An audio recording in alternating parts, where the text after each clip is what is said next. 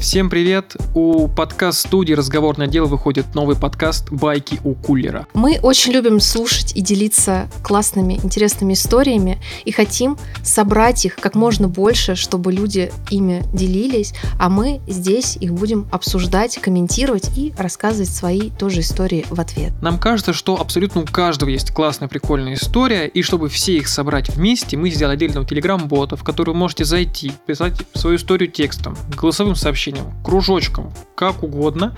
Потом мы эту историю возьмем и здесь, собственно, обсудим и расскажем ее всем, до кого сможем достучаться. Свои истории вы можете поделиться как открыто, так и анонимно. Даже если вы пришлете нам голосовое сообщение, мы сможем изменить ваш голос, и все равно люди ее услышат. Подписывайтесь на наш подкаст. Новые выпуски выйдут совсем скоро.